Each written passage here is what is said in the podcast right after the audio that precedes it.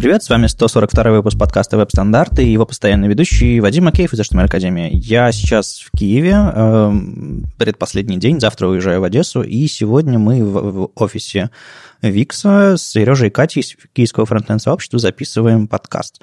Собственно, поговорим немножко про местное сообщество и проч- прочие всякие новости недели. Ребят, расскажите о себе немножко. Сереж? А, всем привет, меня зовут Сережа Фролов. Последние, наверное, два года я занимаюсь организацией различных событий, ивентов э, в киевском JS-сообществе или фронтенд-сообществе, можно так сказать. Это Kiev.js, это Angular Kiev, и самое, наверное, главное, это BitJS. Вот. А так, э, я простой Angular-разработчик. Вот. Интересуюсь всякими интересными штуками еще, которые происходят в JS-мире и около разработки. Окей. Okay. А, Катя? А, всем привет. Меня зовут Катя, я занимаюсь фронтендом, работаю сейчас а, в компании Юскан и параллельно со всем этим а, занимаюсь организацией React Kiev Meetup. Окей. Okay. Странно, почему вы не в Виксе еще работаете? Э, я расскажу, э, поясню всем, кто не в курсе. Вот я сегодня буквально утром встретил Дениса Довгани, который я э, только что из Черносов приехал в Киев работать в Виксе, потом Листочкина уже с Ханти или кого там еще. В общем, поглощает всех. Ну, я могу сказать за себя, мне просто интересно с ними сотрудничать э, с стороны этапов, ну, ага. ну, то есть различных. А вот эти VIX, у них, например, нету Angular 2+, а писать на реакте мне пока не очень хочется, например. То есть идеологические соображения, а ты? А, у меня парень работает в VIX. А, ну тебе достаточно? Вот. Да, мне достаточно. Окей, ну ладно. А мы еще вернемся к местному сообществу и к VIX в частности, и ко всем остальным. А сейчас немножко про события. Яндекс анонсировал конференцию, которая будет отличаться от их традиционных конференций тем, что они впервые будут пускать туда внешних докладчиков. Дело в том, что вот этот индексовый субботник начинался в 2009 году. Я участвовал в организации, кстати, это было очень давно он начинался как внутренняя конференция. И были разговоры в самом начале, что звать внешних спикеров. И даже были какие-то разговоры, по-моему, с Юрой Артюхом, чтобы он выступил там на втором субботнике или еще что-то такое, когда он в Киеве проходил. Но нет. Решили, что это только для внутренних э, ребят своих. И вот сейчас, 9 февраля, в Москве пройдет конференция День любви к фронтенду. Я не знаю, что это значит. Но, тем не менее, 9 февраля пройдет конференция со внешними спикерами. Это прикольно, а, потому что как бы ребята, ивенты индексовые умеют делать свое дело, субботники у них клевые, и посмотрим, что они сделают для внешних спикеров. Я, естественно, подам заявку. Меня немножко порывает сделать разбор этого сайта в своем YouTube-шоу, а, но я попробую сдержаться, потому что страница очень простая. Ладно, а что еще интересного? СПБ Фронтенд в Питере пройдет 16 октября. Через пару дней после этого, ну, меня в Питере нет до начала ноября, так что через пару дней после этого в Одессе пройдет Одесса Фронтенд Метап. Я там буду делать свой доклад как на Харьков JS, про всякую семантику для циников. А, так что, если вы где-нибудь поблизости, а, приходите, конечно же. Ну и э, чуть попозже в Питере будет Node School SPB. Кстати, у вас тут в Киеве есть что-то, что-то вроде Node School или нет? Есть Node School, но он как-то не сильно светится. Ну, на самом деле, я не очень знаю, но я много чего не знаю. Ну, формат, в смысле, люди приходят в субботу, в субботку какую-нибудь, там часа 3-4 сидят, э, проходят всякие JS, ну, нодовские штуки. Нет? Я знаю, что у нас в КПИ проходит, там прям целый курс. Ну, э, да. да, да, у нас есть. Но вот именно Node School, возможно, есть, но я думаю, что да, где-нибудь в комментариях напишешь, что а, никто не знает, а оно есть. Ну, окей. Наверняка. Ну, как бы вроде много чего у вас происходит, но в Питере не так много всего происходит, так что, в принципе, School на слуху. А, и, кстати, недавно мы начали еще CSS-классы, такую вещь, как э, обучающую, что-то вроде School, там 4 часа примерно раз в месяц сидят совсем новички, учатся там HTML, CSS, и вот э, ну, на первом самом классе у нас было больше менторов, чем новичков, но все равно было, все, все равно было забавно. Ну, в общем, такой формат прямо совсем для нулевых ребят а, вроде бы, вроде бы живет.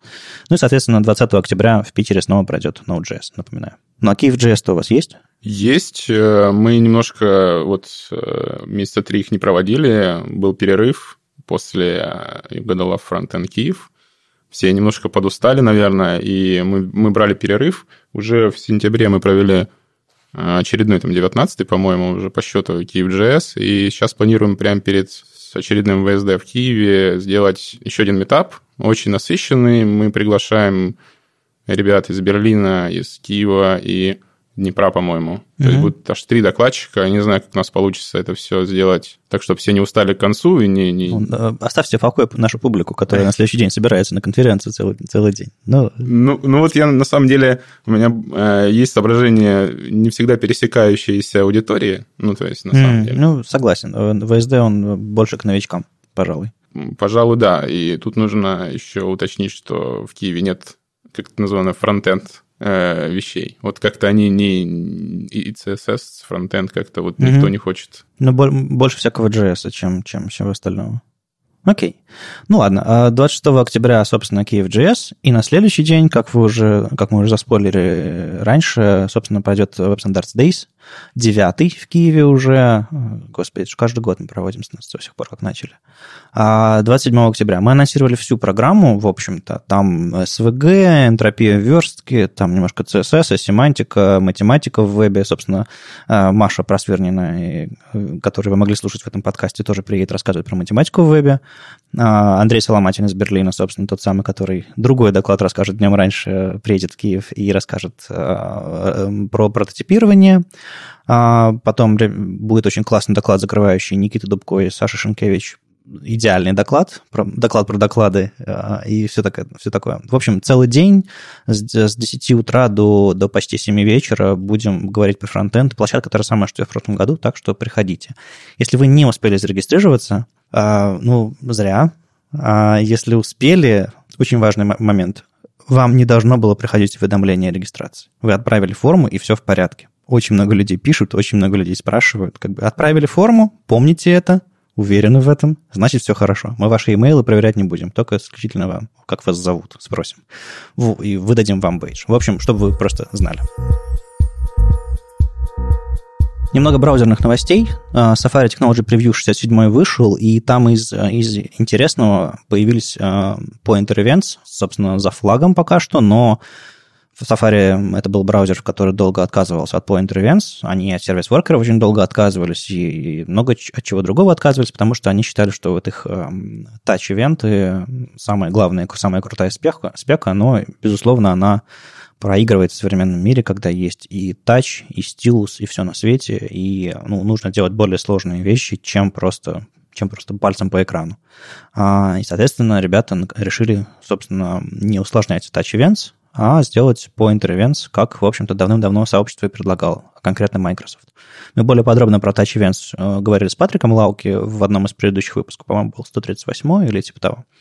А если вы как бы не боитесь английского, послушайте, там довольно много интересного. А, ну, а так э, всякие, всякие фиксы, улучшения, ну, ничего такого прям вот удивительного в глаза, наверное, не бросилось лично мне, но улучшает там Shadow DOM, Apple Pay, инспектор, ну, в общем-то, как обычный релиз, но, мне кажется, по интервец в нем самое большое. А, но гораздо большие новости были от а, Microsoft Edge. На этой неделе, собственно, они а, начали работу, пометили в своем списке а, всех фич веба, всех технологий, а, пометили кастом-элементы и Shadow DOM как вещи, над которыми они начали работать. Соответственно, а, это будет последний браузер из современных и стабильных, который, собственно, начнет поддерживать две оставшиеся части из э, веб-компонентов. Я пока тут в Киеве встречаюсь с разными людьми, естественно, мы эм, погуляли по парку с, с Алексеем Швайко и очень много раз поболтали про, про всякие веб-компоненты, насколько все классно интегрируется в современные фреймворки и так далее. Так что а, как, все, как релизы будут, как будут первые возможности, еще, конечно, будем приглашать людей, которые а, увлекаются веб-компонентами. А как вам доводилось хоть как палочкой тыкать веб-компоненты, ребят? Ну, палочкой потыкать было можно, когда они только появились. Было интересно вообще, как они работают, какой будет принцип. А, на самом деле, как все эти демо были в начале, если ты помнишь, что были обычно отдельные часики какие-нибудь или какой-то виджет. Ну, HTML импорты есть с Google картами и так далее. Да, да, да, там Shadow DOM каким-то, и э, вроде как это все работоспособно, ты понимаешь, что типа вот, ну, э, как, как обычно есть такой момент, что когда ты смотришь на будущее, ты еще не понимаешь, что это будущее, это просто какой-то тебе дают поиграться с какой-то штукой, и не очень понятно, она взлетит или не взлетит, если было куда два или три назад, да. Ну, это был еще V0, даже это уже лет пять назад, наверное. Драфты эти, да, эти все там только начинались. И mm-hmm. никто не верил, что эти все четыре спеки все примут, и у них были проблемы и у Mozilla, и у Edge, и вообще мало кто, ну, Там Mozilla тоже что-то не хотела принимать. Они такое. импорты, э, Импорты, да. за- за- зарезали на самом деле. А тебе, Катя, удавалось э, пощупать э, веб-компоненты? Ну, вот это вот. Э, Ну, вот как-то, наверное, похожий опыт тоже, когда-то очень давно еще палочка потыкала, и все. А так э, какого-то ам, такого прикладного опыта их использования особо не было, не приходилось. Ну, то есть даже, даже кастомные элементы, вот эти вот все my element через дефис, такие штуки. Ну, только, только на уровне React, я полагаю. То есть вот, вот их элементы, псевдоэлементы в, в, в JSX, но не более того, да? Ну, окей. Ну, на самом деле, просто фреймворки типа React, они не абсолютно недружелюбны к Это веб-компонентам. да, есть такое. Поэтому... А возьму-ка я использую веб-компоненты на своем фреймворке, на своем проекте, который на React написан. Такой вариант, как бы, вопрос не стоит, потому что, ну, нельзя. А, ну, у них там React Fire и вот эта вот вся история, которая вроде бы улучшит совместимость с ними. Ну, окей.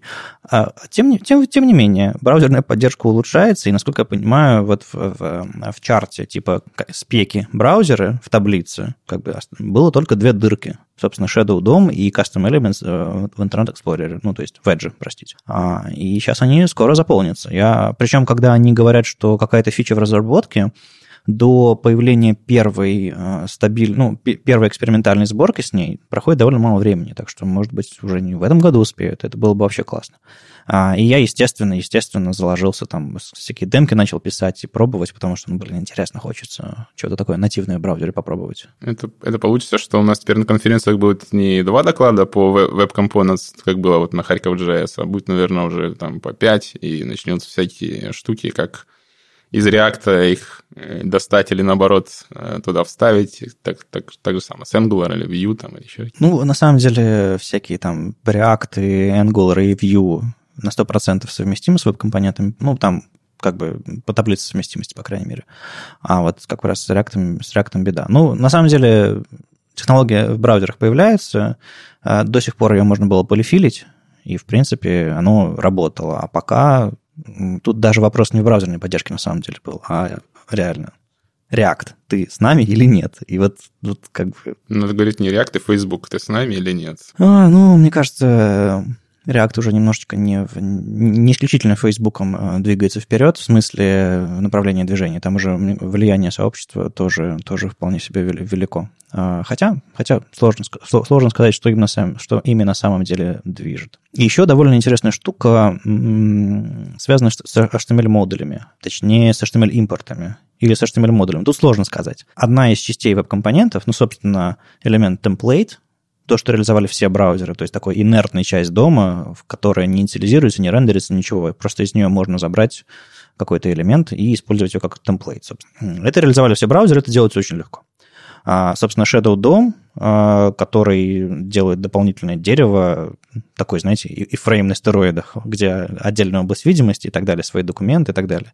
А кастомный элемент, который позволяет вам э, делать элементы, экстендить существующие элементы, получать там обработчик э, всякие мутации атрибутов и прочую всякую фигню. Так вот, есть, была еще четвертая спека, называлась HTML-импорты. Она позволяла вам делать link rel импорт, по-моему, и э, импортировать HTML-элемент, HTML-страницу, .html файл, в котором, собственно, подключался ваш компонент, и таким образом он э, инициализировался на странице, а то вы уже вставляли вас, ваш кастомный элемент и использовали его возможность. Поскольку Mozilla и другие производители браузеров, как бы, ну, то есть ни один браузер даже не попытался э, реализовать HTML-импорты, кроме Chrome, который, собственно, ребята, где спецификация веб-компонентов в основном и сформировалась. И, но даже Chrome скоро отпилит, это выпилит э, реализацию импортов. Так вот, неожиданно Microsoft Edge, ребята оттуда сказали, а давайте-ка мы подумаем про, про HTML-модули, систему импортов, компонентов каких-то подобным образом, потому что, э, насколько я понимаю, все сообщество сейчас склоняется к тому, чтобы использовать ES-импорты для того, чтобы, собственно, делать систему модульности вот, вот такую, то есть э, либо живые, либо там с, с, с там, собираемые веб-паком и чем там угодно. А тут Microsoft приходит и говорит, а давайте-ка мы. И на самом деле они предложили, э, ребята, которые занимаются разработкой дома в Edge, они предложили новую, новую идею. Я на самом деле глубоко не закапывался, но, судя по всему, они хотят вот что-то подобное, какую-то штуку похожую на, на HTML-импорты, но это называется HTML-модуль. Так что эм, надо будет разобраться подробнее, как это работает. Ну, то есть схема вроде бы та же, типа link rel import, импорт HTML, и вот как дальше все работает, это, естественно, нигде не реализовано, это, естественно, только, только идея, но у нее есть подробное описание, так что если интересно поковыряться, поковыряйтесь. И, судя по всему, там, по-моему, даже внутри JavaScript можно будет делать э, импорт from import HTML, импортить из э, JavaScript HTML, оттуда каким-то образом что-то получать. Ну, в общем, какая-то вроде бы дичь, но, с другой стороны, мне кажется, вот эта вот декларативность э, подключения модулей в шапке документа, она выглядит симпатично. Ну, по крайней мере, ну, ладно, посмотрим, что это получится. Главное, что крупные игроки что-то что предлагают, развивают веб-компоненты, не, не только Chrome, как казалось поначалу. Тут, кстати, на неделе вышла статья от Money по перформансу Start Performance Budgeting. Ну, как мы знаем, все, наверное, да, перформанс э, может э, сильно влиять на user experience, в частности, скорость загрузки страницы и, соответственно, на прибыль компании, там эти модные, там, сколько а, миллионов долларов можно а, получить, там, увеличив скорость загрузки страницы на там, одну секунду. Вот. И в этой статье Эдди рассказывает о том, что часто при разработке каких-то новых функций, добавлении новых возможностей можно наблюдать регресс в перформансе. Ну, на самом деле, это не удивительно, ведь э, ну, там, добавили несколько новых страниц, какие-то интерактивные элементы, картинки, естественно, наша страница потяжелела и стала дольше грузиться. Но меня еще, меня еще поражает, что при современной как бы, подходе к разработке, когда ты просто инклюдишь какой-то модуль, установленный из NPM, размер фичи может сильно отличаться от размера кода, который э, ты... То есть ты можешь внедрить какой-нибудь чекбокс с какой-нибудь, не знаю, с какой-нибудь датой рядом или еще чем-то такой, а он за собой столько потянет, что твой бандл там увеличится в 2-3 раза, и вроде бы фича маленькая, а увеличение большое. Или наоборот, фича большая, но там ерунда какая-то. Да, на самом деле, да, как раз в разработке именно на JavaScript часто там, не знаю, ради одного какого-то маленького графика можем там чуть ли не огромную библиотеку заинклюдить, и даже непонятно, сколько сильно это повлияло. А, вот, и он э, предлагает для того, чтобы этого не происходило, ввести так называемый бюджет производительности. По сути, это набор лимитов, за которые вам не разрешается выходить. Это может быть, например, размер JS-бандла э, или time to interactive из mm-hmm. Lighthouse на мобильных устройствах, или там, на 3G LTE, скор какой-то общий в Lighthouse и даже какие-то кастомные метрики, как, например, там time to first tweet в Твиттере. Mm-hmm. Ну и введение такого бюджета позволяет всегда иметь вот keep in mind performance, то есть всегда иметь его в голове и понимать, сколько стоит относительно там скорости загрузки вашей страницы каждая конкретная фича, и учитывать это все при принятии каких-то продуктовых решений. А, реализуется это обычно а, всякими CI-тулзами, а, такими как Bundle Size или Lighthouse CI. Также в паке есть встроенные бюджеты перформанса. Вот в статье, собственно, Эдди рассказывает о всех преимуществах этого решения, как правильно его интегрировать в процессы вот, и делать обзоры разных утилит и сервисов э, по, для контроля. Я тут подумал, что ведь если вы запилили новую фичу и не, не вписываетесь в бюджет, ну, это как в реальной жизни, можно старую фичу выпилить, чтобы места хватило. Ну, это как, не знаю, загружаете автомобиль, что-нибудь такое, что-то не помещается, выбираете, что оставить дома. Логично, а потому что вот современный подход, он типа нагружаем побольше, побольше, побольше, ну, смотрите, загрузилось, не сразу, но загрузилось же. Но, знаете, я историю про performance budget слышу уже года два, наверное. Были доклады э, от ребят из Guardian, э, из, из Financial Times, откуда-то еще. Ну, разные люди, которые как бы делают э, большие серьезные сайты, где как бы продается реклама, где новости и все такое. Им важно вот иметь какой-то стабильный, хорошо, быстро работающий сайт. Не просто приложение для внутреннего использования, которое загружается 5 секунд, но я пойду кофе себе сделаю. А вот прям вот такие вещи, где люди ждут оперативной информации, например. Хорошо, для них понятно. Они рассказали доклады, они сказали, что мы это используем, у них это очень важный процесс. Но я не то чтобы вижу, что у кого-то эта штука реально внедряется в процессах. А, потому что когда тебе э, CI говорит, что вы не можете внедрить, внедрить эту фичу, которая уже готова, потому что места нет, ну, что сделает человек? Ну, он закомментирует тест.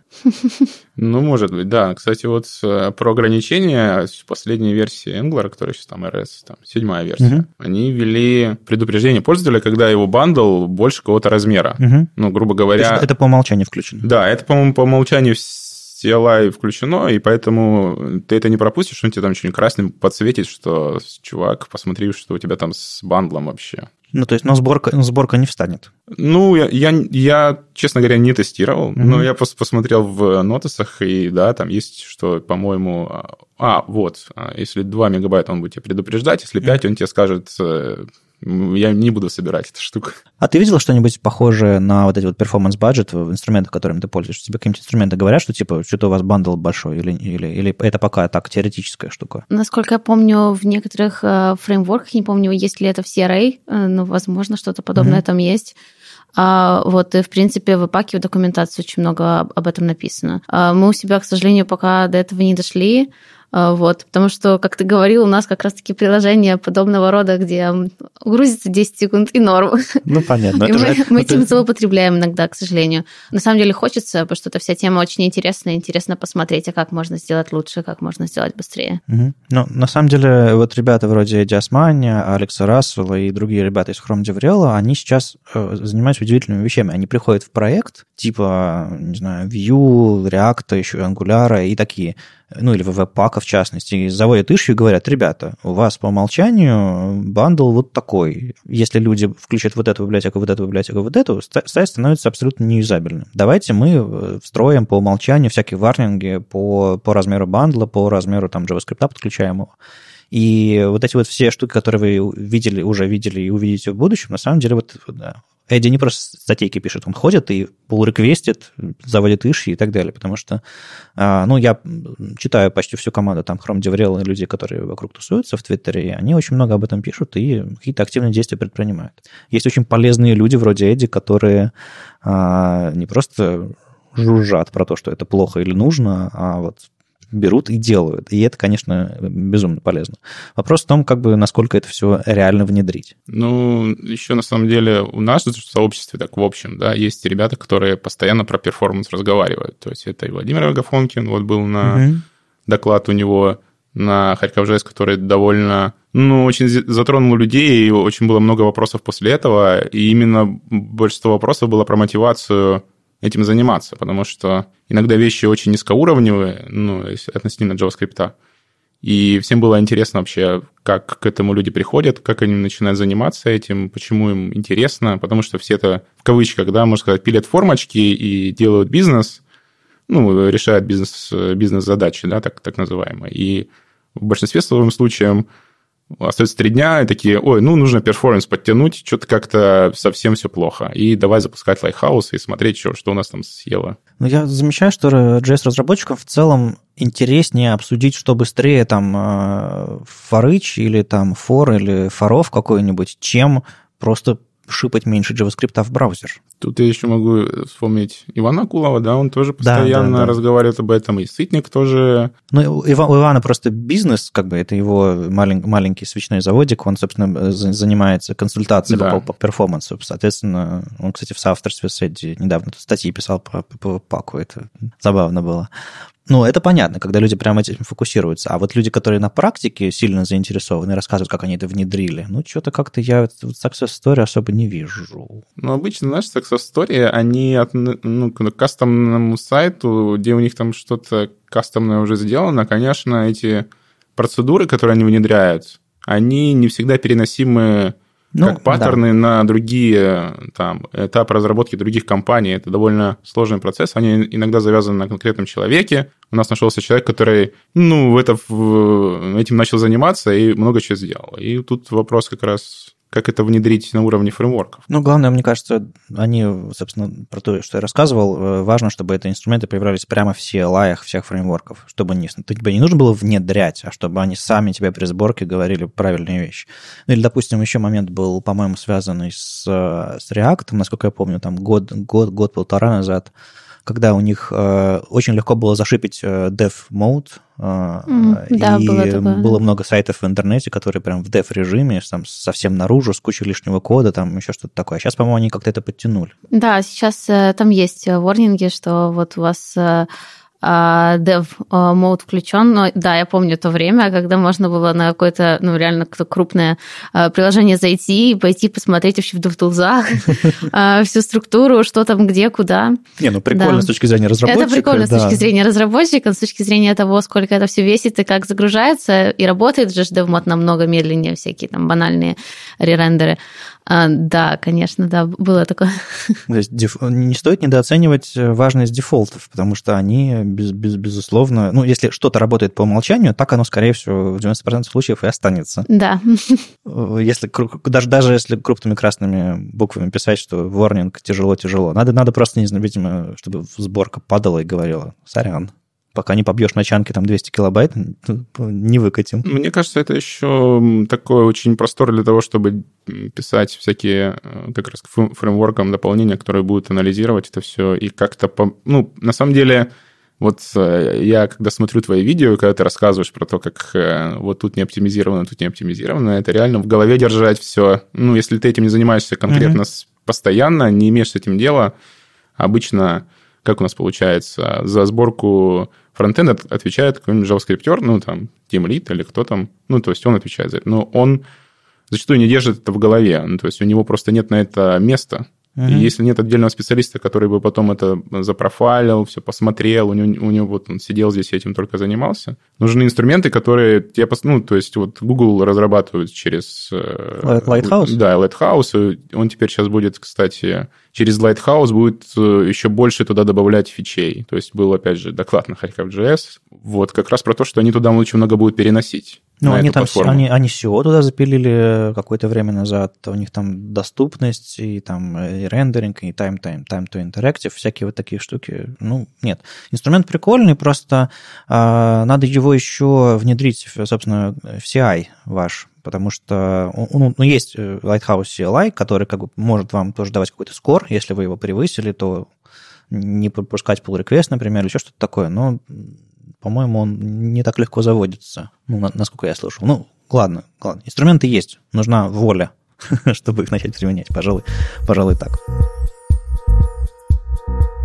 Ну, какие же веб-стандарты без HTML? Серьезно. А мы должны же немножечко поговорить про, про стандарты и про, про всякое такое версточное. Тут на неделе Брюс Лоусон, э, отвечая Саре Суайдан, э, который, который задал вопрос, почему бы нам не придумать э, элемент color, или, не знаю, swatch, или что-нибудь типа того, который показывает всякие цветные кубики на странице, на которой вы написали, допустим, хотите, не знаю, палитру описать, как ее описать адекватно? Вот почему бы нам элемент не завести? И Брюс Лоусон не, не не, не поленился рассказать очень, очень подробно, как, собственно, работают там все эти современные спеки, э, как туда добавляются новые элементы, как это происходило раньше. И на самом деле э, тут вот ребята из CSS Live перевели на русский, и вот э, неплохо, кстати, перевели всякие брюсовые шутки, но в частности там HTML как спокойная зрелость в том смысле, что сейчас спека в таком состоянии, в котором, в принципе, все более-менее ее договорились ее внедрить, все довольно-таки хорошо внедрено, и мы все равно не сможем никогда покрыть все возможности всю выразительность языка, все возможности, которые мы можем придумать в наших веб-приложениях, именно теми элементами, которые прям вот написаны в спеке. То есть, типа, элемент color выводит цвет, элемент, не знаю, стул выводит стул. Ну, ну это, это, будет уже, это будет уже слишком, потому что захочется и стол, захочется и шкаф, и окно, и все на свете. То есть, а, были, было времена, не знаю, я надеюсь, вы, вы их не помните, когда люди предлагали э, заводить собственные словари и, собственно, XML размещать э, страницы, и для каждого нужного элемента придумывать свое имя и так далее, и так далее, и так далее. И, собственно, тогда возникали вопросы, как мы друг друга будем понимать. Наступит Вавилон абсолютный, в смысле, что у каждого будет свой язык, у каждого сайта, каждый сайт будет описывать свое по-своему, и поисковики не поймут, что здесь важно, что не важно, соответственно, нам нужен общий язык, ну и так далее, и так далее.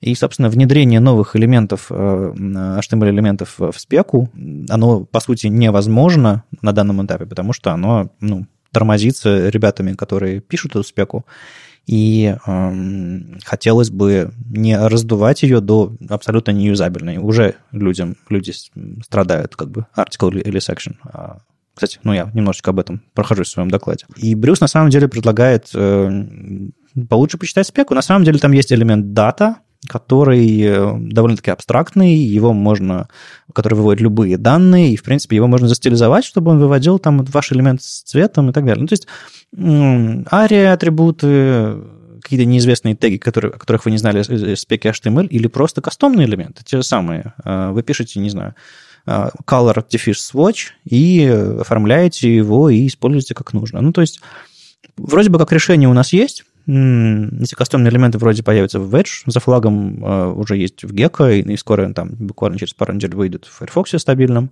Вроде бы все у нас есть, так что, наверное, нам не нужно придумывать новые элементы, и, собственно, об этом статья и говорит. Как бы, если кому-то хотелось что-то придумать, то, наверное, наверное, не стоит. Ну и вообще, про кухню очень хорошо рассказано.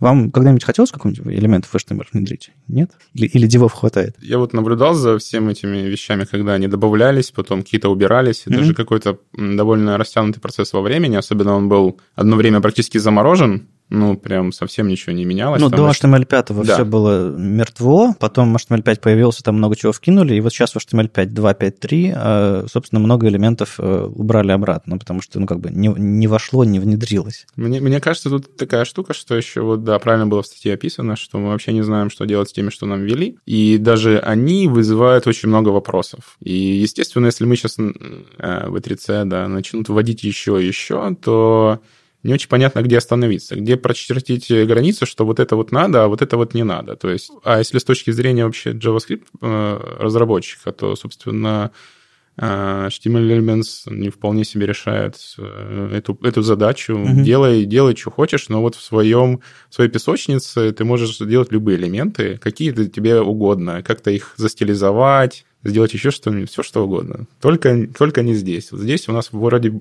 понятная часть. Более-менее мы, мы на нее можем уже опираться. Слушай, а как разработчику на реакте? В реакте в, JSX как бы пишутся, вы, вы JSX используете синтекс, э, там есть, собственно, свои вот эти вот элементы, по сути, эм, внешние на которые вы подключаете и используете в шаблонах, а нет путаницы какой-то, нет ощущения, что вы сами придумываете свои HTML-элементы таким образом. Я понимаю, что они с прописной буквой пишутся и все такое, но вот э, как, как люди входят в это? Это понятно сразу, что это не, не живой HTML-тег или ну, сложности не вызывает?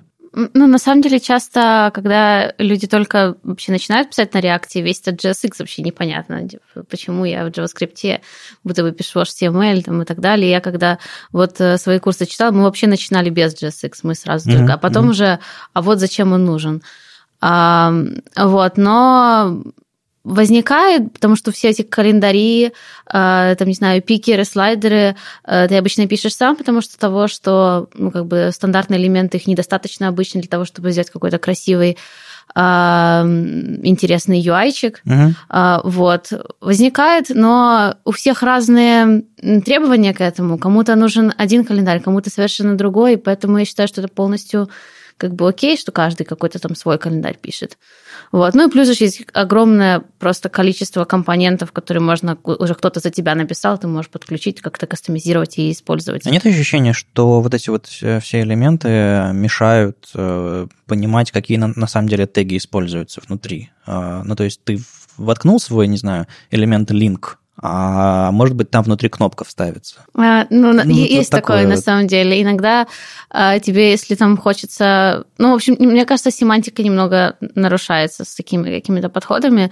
Вот. Но в целом есть э, варианты решения этих проблем. Можно там как-то передавать какие-то определенные свойства туда, чтобы кастомизировать, например, какой элемент будет рендериться. Угу. Допустим, это там линк или баттон, в зависимости от того, что ну, тебе да, нужно. Да. Вот. Но часто люди этим просто не заморачиваются, и да, конечно, семантика немного страдает. Ну да, это из-за того, что там реально какие-то придуманные теги с большой буквы. Да. Это как-то всегда, по-моему... Ну, то есть люди еще меньше внимания начинают обращать на, на верстку. Ну, то есть, как бы, это вот у меня теги, а что внутри, ну, какой-нибудь какой мусор, что, что, что придется. Дивчики, дивчики ну, на да. дивчиках.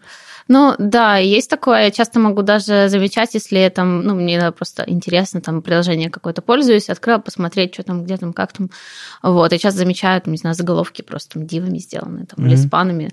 А, ну, да, есть такое. Тут есть. на днях Крис Койер э, новую, новую должность ввел. Девелопер. Мне, мне кажется, здесь нам не хватает уже какого-нибудь искусственного интеллекта, ну, машин какой-то системки, которая будет, э, ты скармливаешь свой сайт, и, ну, просто сайт туда а, именно контент? Что по контенту теги? Нет, ну вот, да, вот, например, она смотрит, что там вот э, href, да, то есть, а там батон. Угу. Такой, м-м-м. Ну, с батон, ну, имеется в виду, тут нужно как-то визуально совместить э, код и то, что у нас получается э, на выходе. Мне кажется, тут есть простор для того, чтобы обучить какую-то нейронку, которая бы смотрела на страницу и, и как-то смотрела, где какие теги, и плюс, э, как они выглядят, да, и, возможно, это был хороший бы чекер, Э, который бы, возможно, принес бы много полезного. у меня есть ощущение, что это одна из главных ошибок, то, что ты сейчас озвучил, что внешний вид влияет на, на, тот, на, тот, на тот тег, который нужно использовать. Ну, мне кажется, не внешний вид, да. Ты... Ну, скорее, скорее контент. контент. Нужно реально понимать, Конечно, э, что да. там написано.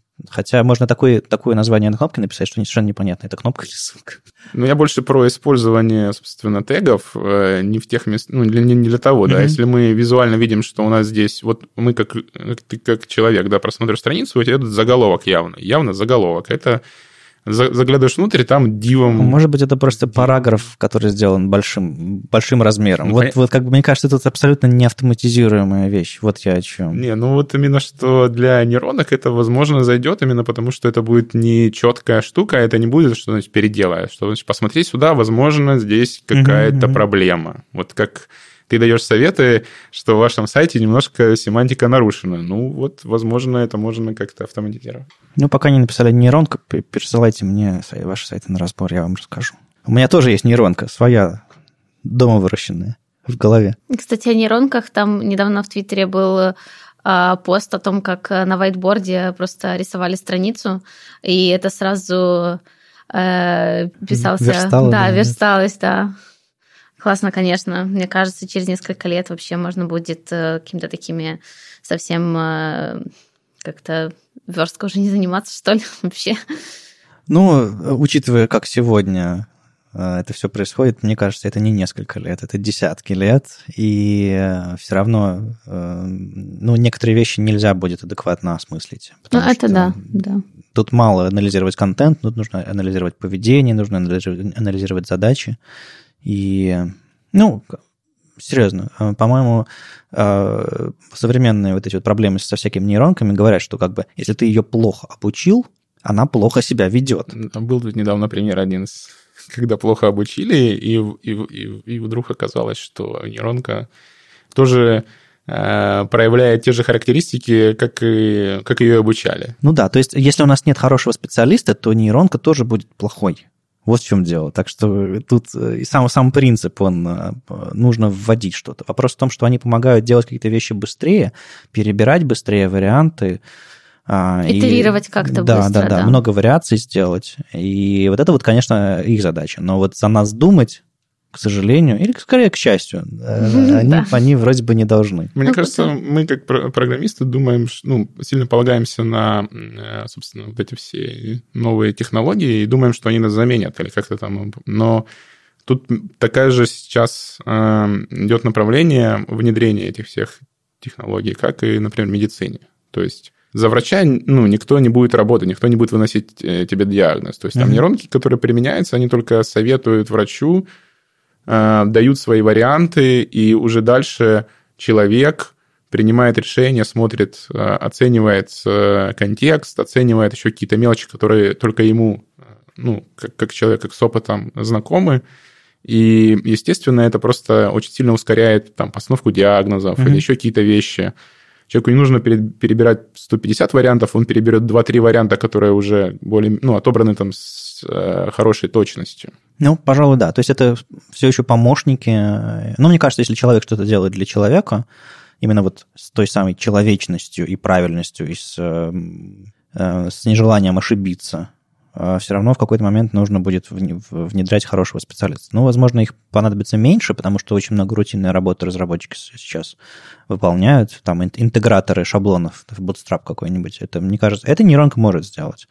А, наверное. Если, если, особенно если это не просто типа с нуля, а если это набор кубиков хорош, хорошо совместимых, то тем более это все ну, комбинаторика а, попроще.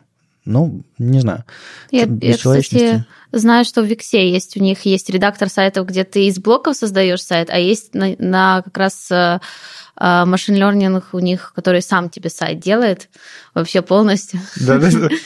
Мы тут только вчера пытались э, с товарищем эм, сделать сайт на Виксе. Нашли какие-то проблемы с iPad.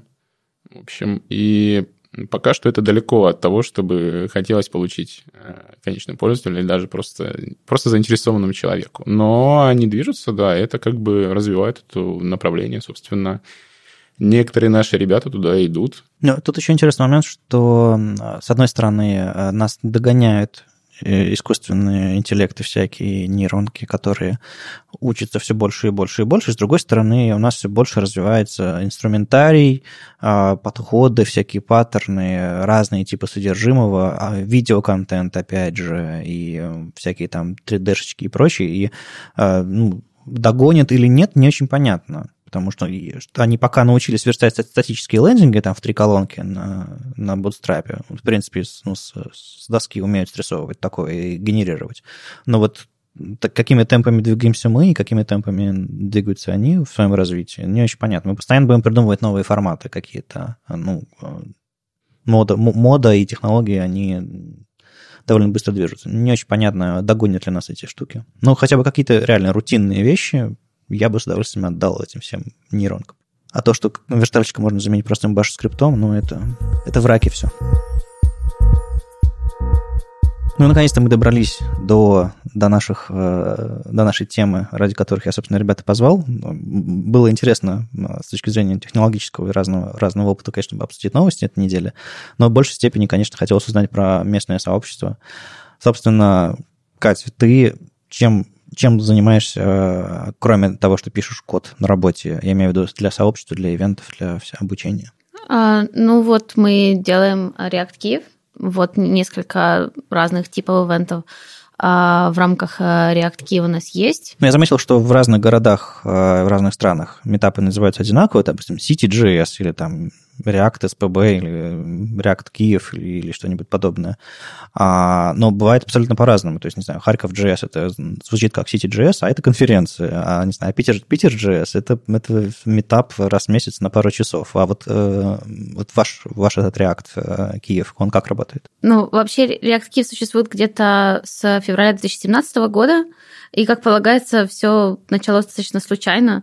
Я уже упоминала, что когда-то вела курсы по React в Frontend Science, и там у нас уже подходил к концу первый поток. Ребята в группе очень сдружились, и на последнем занятии предложили периодически как-то встречаться, обсуждать что-то, какие-то э, технические новинки, делиться опытом, вот, ну и просто общаться, банально, чтобы э, как-то не теряться а, вот. И, собственно, в тот же день вообще создали группу на метапе и назначили просто так вот из головы дата 17 февраля, пусть будет 17 февраля.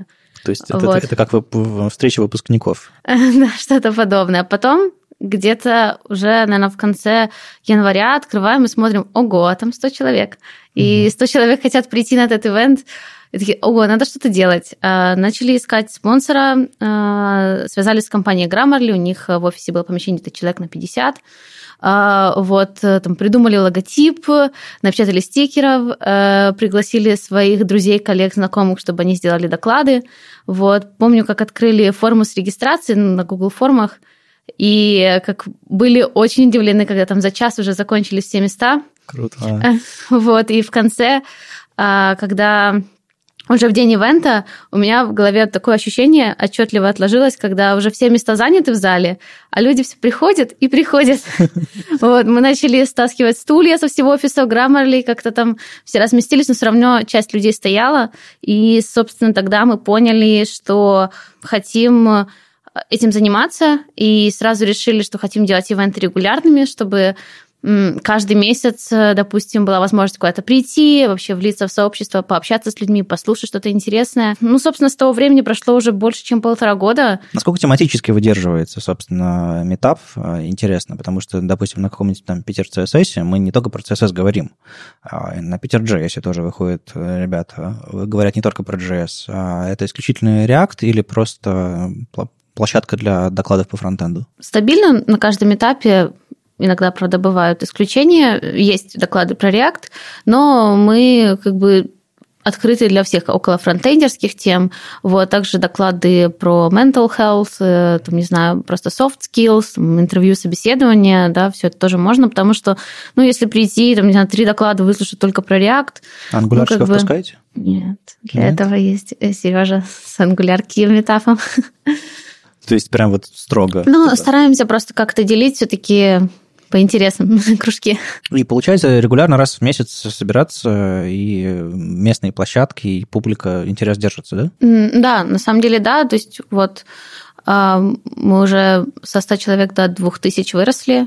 А, и вот начиная вот с февраля 2017 стабильно, вот вплоть до августа этого года, каждый месяц по одному, а иногда и по два-три ивента мы проводили. Два-три ивента в месяц? Бывало и так, бывало по три, потому что у нас есть еще воркшопы, ага. Э, мы иногда проводим, есть еще Goodness Squad ивенты, о которых мы, наверное, дальше уже чуть подробнее поговорим. Э, вот. И иногда, например, если кого-то интересного нашли, привезли, хотелось бы как бы... Вот к нам Сара, например, приезжала, Сара Вера, угу. Э, она у нас на метапе выступила, и воркшоп провела, и потом у нас Goodness Squad э, с ней тоже, в частности, был. Вот, поэтому иногда получается, да, так вот, что а, насыщенно. Окей, okay, ну то есть э, React Киев, и все. Ну, из твоих, из твоих э, ивентов и сообщества работы? А, ну как, я еще, по-моему, это был предпоследний поток Катанов, там несколько лекций читала. Угу. Вот. А так, наверное, да. Потому что из-за того, что это по несколько раз в месяц иногда, это ну, занимает да. вообще все. Я, я знаю некоторых серийных организаторов метапов, когда я на них смотрю и думаю, а работаете вы Кем вы работаете? Вы успеваете код писать, ребята? Ладно, Серега, а ты успеваешь код писать или только... Я полгода не писал код сейчас, в частности, потому что решил немножко заняться больше комьюнити и ивентами. Ну, я заметил. А, чем ты сейчас, что организуешь? А, просто я хочу еще дополнить, вот, mm-hmm. хотя не сказал, потому что она участвовала, выготовила фронтенд, mm-hmm. и mm-hmm. как да. бы где еще? Вот еще, поэтому, мне кажется, нужно упомянуть. А, на самом деле сейчас э, я больше всего участвую в организации поп-толков. На самом деле у, у этого все очень длинная история, она захватывает, наверное, последние три, наверное, года. Это все связано с тем, как вообще я дошел до такой жизни, и мы тут организовали это все комьюнити на основе BeerJS. Ну, давай сначала про, про форматы сами. То есть, э, да, как, когда, как, я раньше думал, что BeerJS – это когда люди э, приходят в бар заказывают себе там пиво или что им там нужно, и что-то все-таки рассказывают. А потом выяснилось, что, в принципе, BeerJS — это просто люди, которые пишут код или не пишут код, и вообще любые люди просто собираются, и, ну, как бы основное ядро как бы вроде бы как JS-ники. А вот у вас как это? А, у нас и так, и так было. На самом деле мы прошли какую-то эволюцию. Я думаю, что это всегда связано с теми людьми, кто, кто это делает, кто собирается в конечном итоге. И вначале, да, у нас были небольшие доклады, минут на 5, на 10. Это было довольно все тоже неформально. Мы там разговаривали, когда про веб-пак, когда еще про какие-то вещи. Приходили ребята и говорили, вот, я могу поделиться своим опытом, как э, делать какие-то вещи. Ну, какие-то там небольш, небольш, небольшую штучку, небольшой лайтнинг, то есть даже без э, проектора, без ничего, просто mm-hmm. в баре или в пабе.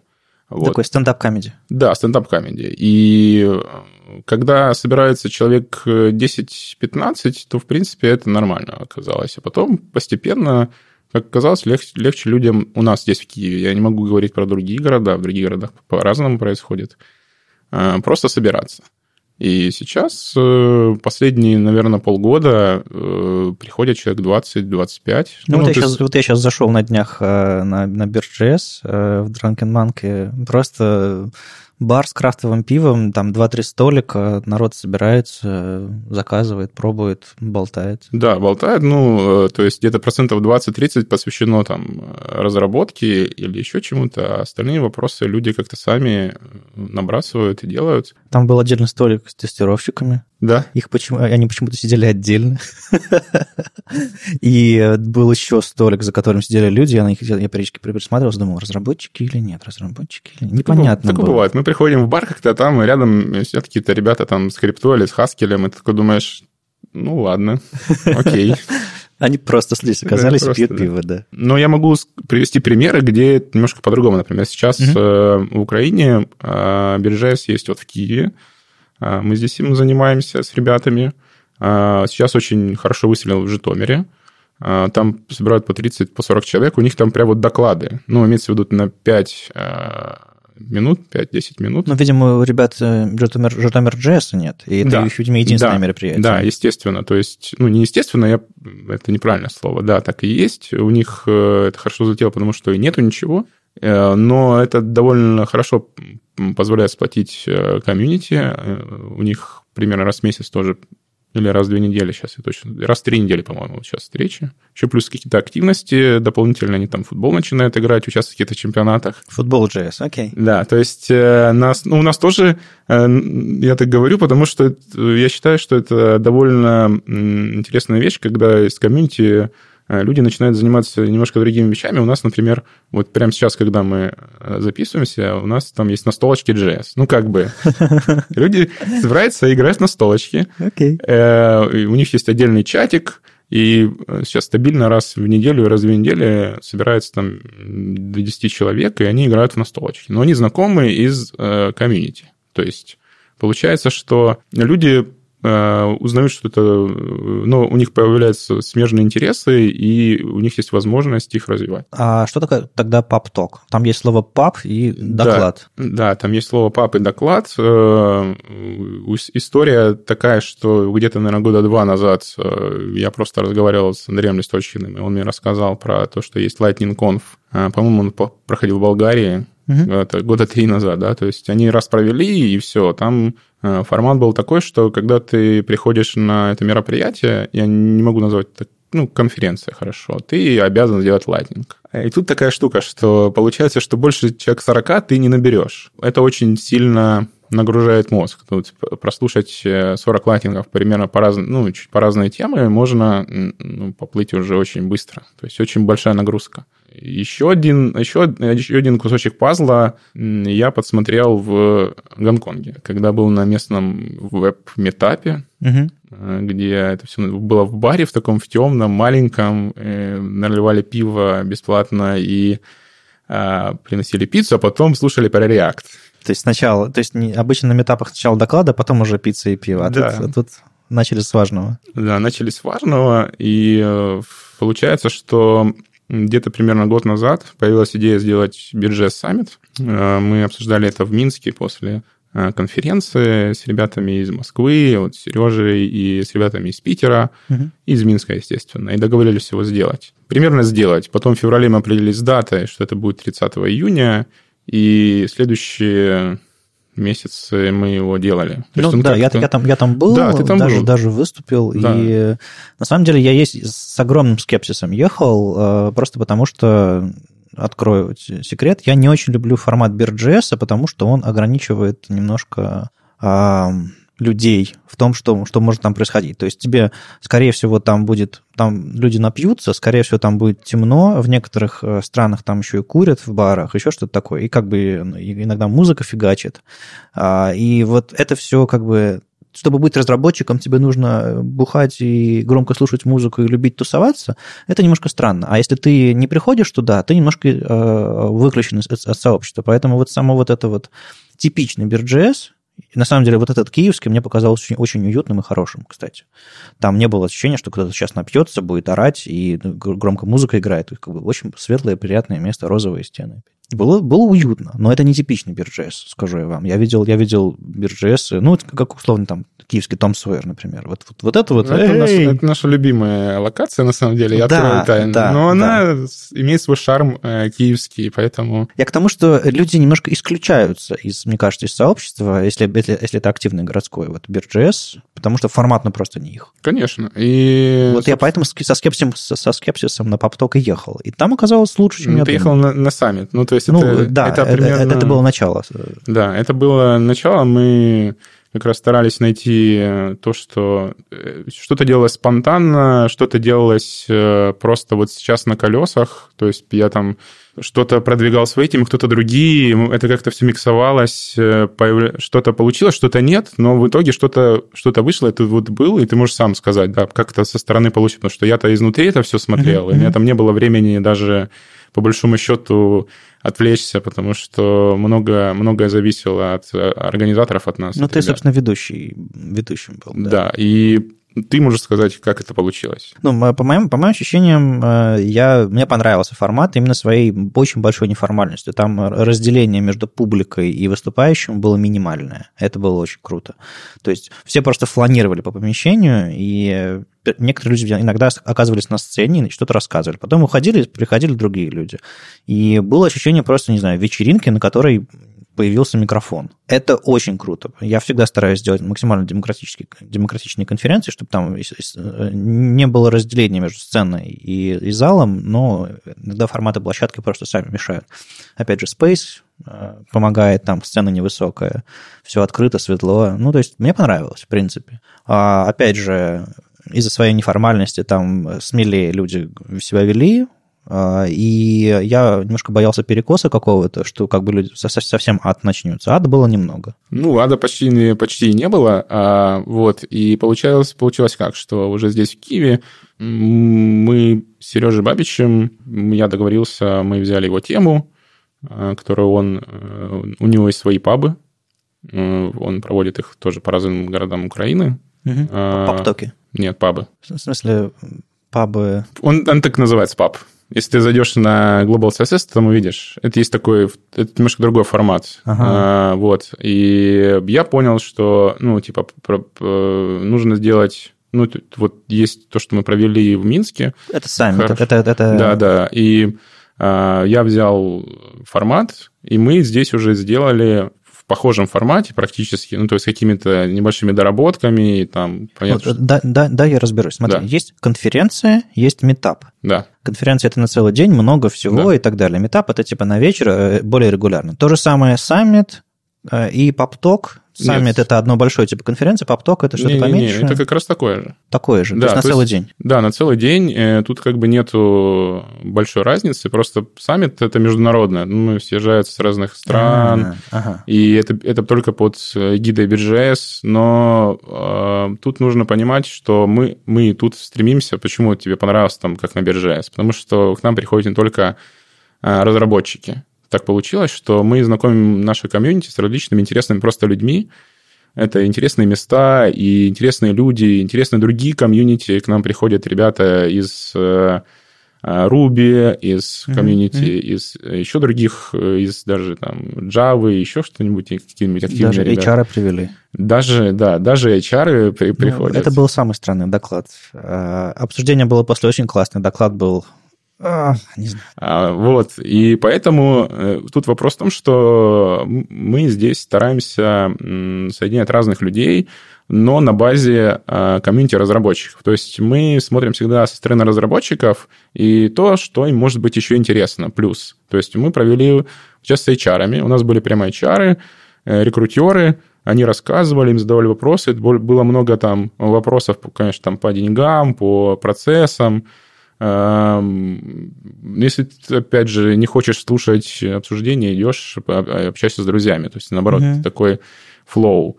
И... То есть это не единственный центр внимания? Не, это вот... Э, На конференции обычно, да, обычно тихо, и да. И поэтому очень большой вопрос мы уделяем площадке, э, чтобы она работала. То есть мы не можем провести это в обычном офисном помещении, это mm не работает. И очень много моментов. Сейчас мы стараемся а, ну, во-первых, мы вот будем проводить в ноябре, а, про выгорание 17 ноября. Ну хорошо, э, можешь да. сказать про, про сам процесс? Да. А, есть, есть площадка на сколько то человек? Обычно это до 150 человек. Хорошо, туда собираются э, с утра, ну, не с утра. Ну, с днем. Утра, да, днем, где-то. Днем, выходной день, да, люди.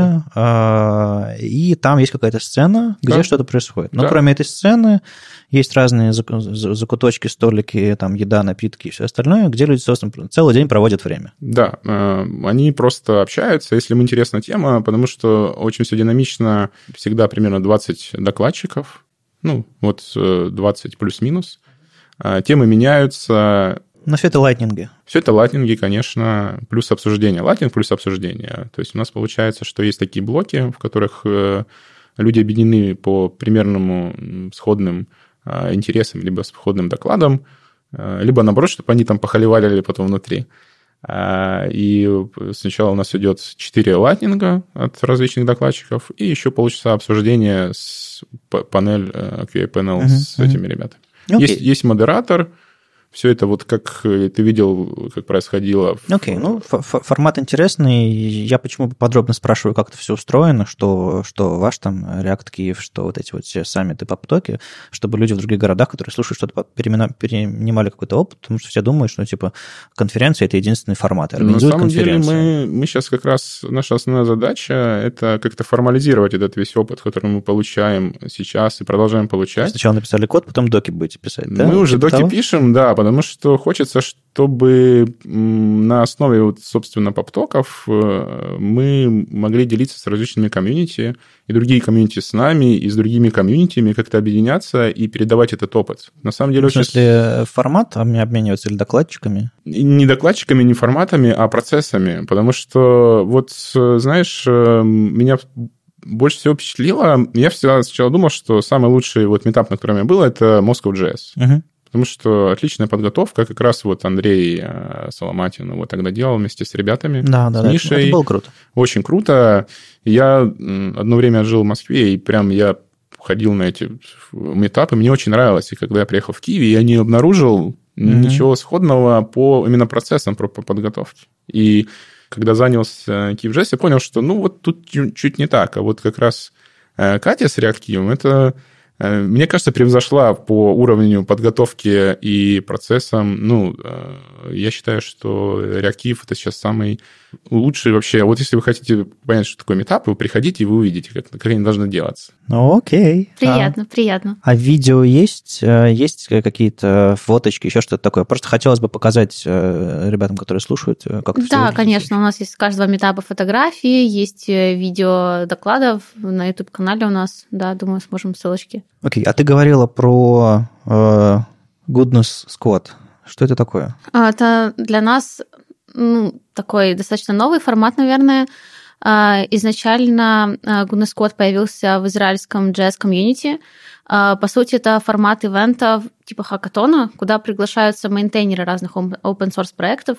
Это могут быть как крупные проекты, типа там Webpack и Babel, да, так и какие-то совсем маленькие, когда там кто-то решил написать какую-то библиотеку, да. И приглашаются люди, потом они делятся на команды и вместе что-то, вот give back to open source, они вот вместе что-то решают какие-то issue, делают какие-то новые функции, баги фиксят и Ну, то есть у меня есть, у меня есть, не знаю, kefir.js какая-нибудь библиотека, и у нее там 250 Я собираю всех на этот э, Goodness Squad, э, говорю, вот мой проект, вот так он работает, давайте разобьемся на команду, и каждая команда возьмет какую-то ишью, запилит и решит, а в конце дня мы, ну, какой, какой из этого выход получается? Просто... У нас немножечко по-другому это проходит, потому что обычно, э, по сути, у нас это немножко по-другому происходит. У нас не один проект, да, там Kefir.js, а у нас несколько, там Kefir.js, Ряженка.js, там и Iran.js, вот, и мы приглашаем maintainer ов этих проектов, да, и люди делятся на команды по проектам. Сначала uh-huh. обычно вот человек, который как бы сам maintainer да, этого проекта, он рассказывает, там, вводит э, в суть, показывает, какие задачи есть, как вообще все работает,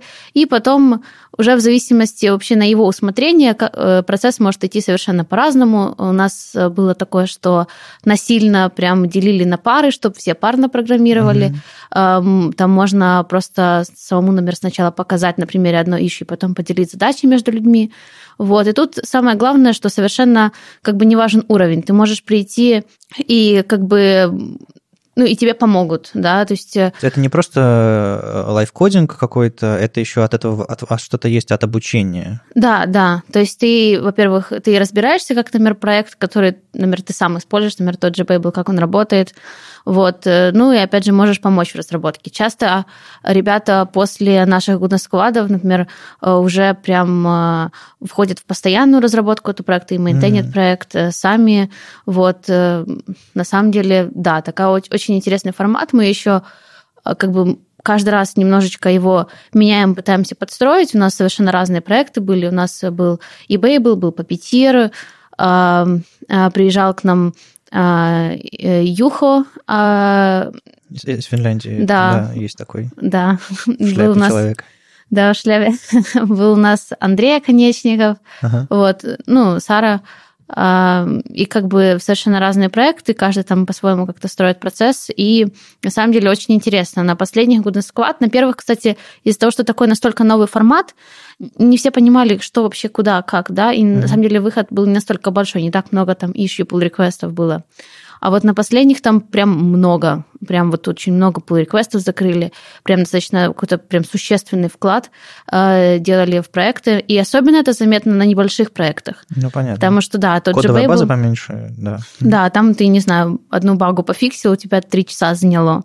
Э, вот пока ты там засетапил себе environment, и Мгм. да, и прям как бы вообще формат очень классно заходит у нас, все эти на склад очень любят. Единственное, что он как бы ну, не на очень большое количество человек рассчитан, потому что если в команде там больше восьми человек, это уже не очень продуктивно получается, потому что да, Ну, тяжело. Некоторые вдвоем не умеют работать, а тут как бы большая команда. Э, Ну, я полагаю, мейнтейнеры еще готовят специальный Да, набор, да. набор, набор э, ишьев, э, которые подхо- подходят для этого формата, потому что не в каждой из них, ну, не все они хорошо документированы, не все хорошо описаны. Опять же, писать баги не все умеют. Да, каждый, каждый по-разному на самом деле. Там у нас Артем Яворский вообще в Trello там целую доску делал с А. разделением а, там, на, по, по разной сложности и так далее. Кто-то просто там, если проект небольшой, там можно вот, а давайте сделаем вот это. И там, например, там логотип делали сразу для библиотеки, там придумывали название, вот это вот. Круто. Да, разное. Было очень интересный формат ивентов, и вот сколько мы проводили, а, у нас э, там вот как раз Андрей приезжал, он же делает Вена, а, React Вена, Да. и вот они тоже захотели что-то подобное у себя попробовать, и на самом деле очень круто, что такой формат как-то постепенно распространяется. Круто, круто. Я просто думал, ну, сколько можно уже метапов в Питере проводить по фронтенду. Потом думаю, надо, надо- надо что-то такое сделать. Потому что мне бы очень хотелось, чтобы над моим проектом поработали другие люди. Получить фидбэк, так сказать, Ну, и, и фидбэк, и, в принципе, какие-то вещи. А кому-то ведь просто интересно покодить. Это, вот, ну, это совместный интерес очень классно сталкивается э, на одной площадке. Ну да, и вообще разобраться, познакомиться, это, да, конечно. А кто такие катаны? Э, Может быть, ну, я думаю, как бы ребята в Украине знают. Катанс, э, собственно, Katans.org есть Да, такой да, да. сайт. Это какое-то время назад, наверное, года два назад. Да, в общем, ребята собрались и поняли, что можно делать э, курсы. Причем курсы бесплатные, курсы по различным языкам программирования, не, не, не только по фронтенду. Мгм. Было, по-моему, по Ruby, и еще различные языки.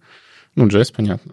Обычно берется куратор, и он разрабатывает э, какую-то программу для курса, и это оффлайновый курс, нужно, нужно, нужно точно сказать. То есть это там не ведется никакой записи, нет как бы Мгм. лекций.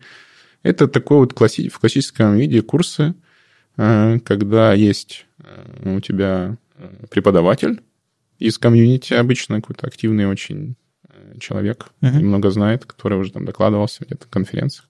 И он, собственно, преподает курс там, ну, по JavaScript с самого начала, с основ, или там HTML, CSS, э, показывают э, людям, как это делается. То есть есть там раз в неделю они собираются по субботам, по-моему, насколько я помню.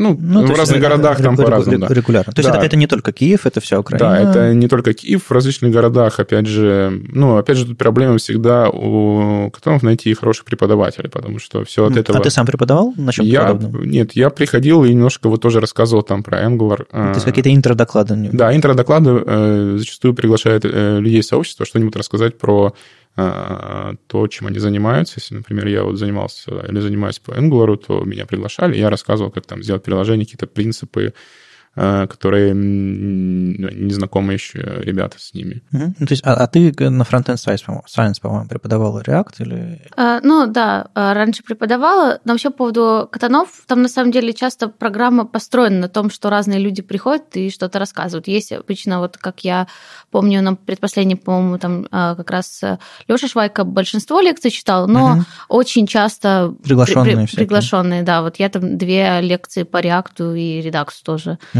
А, читала там, а, и а, Ваня Акулов там тоже Мгм. по веб-паку рассказывал, Рома Лютиков, по-моему, тоже там приходил. Прикольно.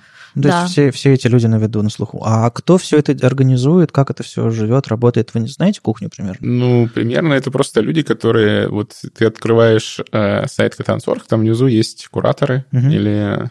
И там вот и Андрей Листочкин, и э, Джон, просто Джон, и еще различные ребята из... Я просто сейчас на памяти... Они, по-моему, сейчас уже отошли как бы отдел. Отошли, Последний да, да. раз это был Леша Швайка и Артем Сычев. Да, и Артем Сычев, да. Вот э, тут же, тут же комьюнити, и нужно понимать, что э, интересы и поддержка исходят, собственно, от конкретных людей, которые хотят этим заниматься. То есть, опять же, инициатива, к чему я хотел вернуться, очень важна. Э, в любом комьюнити, что если ты хочешь э, что-то сделать, у тебя есть, ты, у тебя есть видение какое-то, то ты берешь и делаешь. Понятно, что у новичков есть какой-то страх, что зачем я это буду делать, оно никому не нужно, или а что, разве такого никто не может сделать, который вот умнее меня э, вот сидит со мной рядом, но так оказывается, что даже тот, кто умнее сидит рядом, он ничего не будет делать, потому что он тоже так думает, что кто-то с ним рядом еще сидит. Ну, понятно. И естественно, что инициатива и желание поделиться опытом или знаниями или идеями – это самое главное, что в комьюнити мы стараемся а, все, мне кажется, культивировать. И вся история показывает, ну, по крайней мере, украинского комьюнити, что именно эта инициатива, и просто люди говорили, я сделаю, ну что. Ну вот как бы вот как-то, если вернуться к тому, что вот почему CityJS, Харьков.js, Одесса.js, э, Львов.js и Киев.js. Это uh-huh. все из одного э, ядра, э, когда люди собрались и сказали, вот почему-то нету метапов. То есть они не назывались метапами, то есть на самом деле это Киев.js. Метап, по-моему, не назывался до там, полтора года назад, когда мы начали делать его более регулярно. Это было uh-huh. раз в полгода, шесть докладов примерно, такая То мини-конференция. как конференция, по сути. Да, вот мини-конференция. И то, что вот мы можем смотреть, что в Харькове так она осталась, а в, во Львове также тоже эта конференция считается Львов. Э, Одесса, да, да, да. Одесса JS тоже да, конференция. Да. То есть это такие... Зато теперь есть Одесса Frontend Meetup.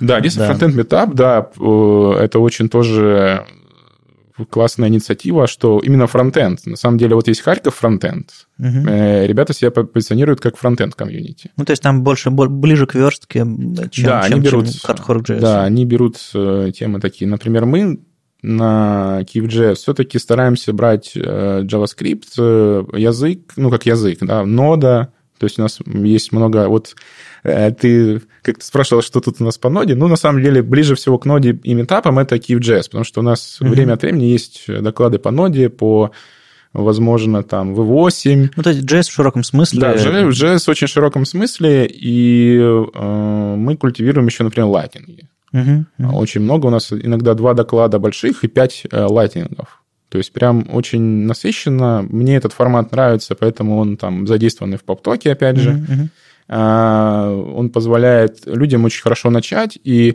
опять же, э, тот же самый доклады, потом ты видишь, что они расширяются, становятся больше, и уже представлены на каких-то конференциях. Это такой прям путь, путь доклада.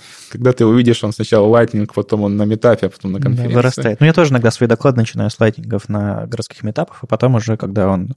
Ну, то есть, по сути, мой прогон. А потом он вырастает доклад на конференцию большой, там, ну, минут на 30. Хорошо. Да. Катаны, я смотрю, они с 2011 года аж. Аж, да. Это тоже примерно это, вот... Это, это старье, э, старье заслуженное. И мы к ним с уважением относимся, и всегда, когда спрашивают, куда же вот в Киеве пойти поучиться, угу. идите, ну, на катанах тоже есть отбор. Нужно, нужно понимать, что у них есть вступительные как бы экзамены. А-а. То есть это не просто, что я хочу. Ну, ты хочешь, но докажи, что ты хочешь. Пожалуйста, сделай небольшое задание, что вот уровень... Понятно, что если человек придет с нулевым уровнем на э, катунов, которые там учат JavaScript, но это сложно будет. Ну, понятно. Да, ну, тут вообще все, тут типа Ruby, Java, JS, C-Sharp, и как бы кроме JS, тут да, понятно. много всего. Но это как бы инициатива очень-очень хорошая точки ну, зрения. Я, я так полагаю, тут, собственно, новость была о том, что собираются в 2018 году что-то там где-то запустить. Не очень понятно, когда, но, видимо, до конца года. Да, до конца года они собираются запустить новые курсы. Да, именно, именно по фронтенду. Катанс фронтенд 2018. Так что а, еще Если нужно... вдруг кто-то не слышал про них, Еще нужно слышит. сказать, что вот многие катаны потом приходят на биржес и становятся активными участниками JS комьюнити, ну, широком, широком смысле докладываются дальше. Uh-huh, uh-huh. Вовлекаются в жизнь комьюнити очень намного, намного лучше, чем а, просто люди, которые Э, попадают в IT, вот сейчас как так, в IT, в IT, да, угу. не через комьюнити, а через какие-то там коммерческие курсы. Ладно, давайте закругляться. У меня один только вопрос для, для вас, не, не такой под конец. Аудитория подкаста вообще всего этого, то, что называется веб-стандарты, она большая, там большинство публики там типа из России, там какие-то четверть из, э, из Украины, там процентов 10-15 Беларусь, ну и типа того. И мне интересно, что нужно сделать, чтобы приехать в Киев и выступить вот там из Минска, из, из Питера, из Москвы, откуда-нибудь еще, э, выступить на локальном этапе, если ты вот совсем ну, немножко туризма и немножко местного, местного локального метапа. Это, насколько это все просто сделать, с улицы зайти, просто написать идеи, и я приеду? Ну, да, на самом деле, да. К нам а, приезжали ребята из а, России выступать. Приезжал Леша с докладом а, про а, анимации. Леша Охрименко или... Ну... Нет, Леша Охрименко пока не доехал. Э, он же как бы из Angular Community, и э, мы его зовем, ну, то есть время от времени э, но у него свои там, возможно, истории там с Украиной. А, ну да, а, да, да. Это же как бы тоже есть какой-то усложняет. А, усложняет, но приезжает приезжает, и проблемы никакой нету, чтобы приехать. Ну, то есть, опять же, мы говорим про инициативу. А что за Леша с анимацией? А, да, приезжал э, Леша Токтаров э, с а. докладом э, про анимации к нам. Мы его по Киеву погуляли, ему очень понравилось. И на самом деле мы вообще абсолютно открыты к этому. Окей, okay, ну то есть у вас есть там какой-то call for papers? Да, есть так, либо можно просто в Телеграме написать okay. одному из организаторов, да, нас. Call for paper есть, да, и мне кажется, с, основная задача, на, самом деле, вот мы, мы с тобой говорим о том, кто приезжает. Приезжали ребята там вообще из JetBrains, которые, казалось бы, к фронтенду не имеют никакого отношения, из Питера, из эм, Мюнхена, из угу. второго офиса. Ну, видимо, просто... видимо Леня, Леня с Катей. Леня с Катей. Я, ну, да, я знаю, да, я да, знаю да. этих ребят. Да. да, вот. И еще с различных... Э, они там приходят на Биржес, э, есть с ребятами знакомятся. Ну, это вот по-простому, даже не надо никаких докладов делать. Ну, Можно да, приехать, да, познакомиться да, с локальным да. комьюнити, как вот ты приехал, приехал еще э, Женя Шкодин, угу. еще, еще кто-то там был, я не помню пока. Ну, а, общем, Шехет вернулся. А, ну да, если Сан-Франциско да, заехать да. на Биржес просто. ну, я все к тому веду, что местное сообщество довольно-таки открытое и хорошее, так что если вы давно хотели побывать э, в Киеве, то это отличный повод. Не просто погулять, а еще, э, может быть, где-нибудь выставить. А, так что контакты, все эти, все эти метапы, call for paper, всякие телеграм-чатики, все остальное в шоу-ноутах будет, и приезжайте, выступайте, давайте объединяться как сообщество не только в городах и странах, но и между ними. С вами был 142 выпуск подкаста «Веб-стандарты» его постоянный ведущий Вадим Макеев из HTML Академии. Сегодня у нас в гостях были Сережа и Катя из киевского фронтенд сообщества. Я надеюсь, вы поняли, что тут, в принципе, всех ждут и много чего происходит. А, а на следующей неделе уже буквально, как только подкаст выйдет, я уже поеду в Одессу, и там с местными ребятами тоже о чем-нибудь поговорю. У меня такие гастроли. Харьков, Киев, Одесса, местные сообщества. Ну, не знаю. По-моему, по-моему, интересно посмотреть, познакомиться с публикой то там и здесь. И, в общем-то, кроме интервью сообщества и всего остального, конечно, будем держать вас в курсе новостей, так что и вы оставайтесь с нами, а, общайтесь с нами на всех платформах, где можете, и услышимся на следующей неделе. Пока. Всем пока. Пока-пока.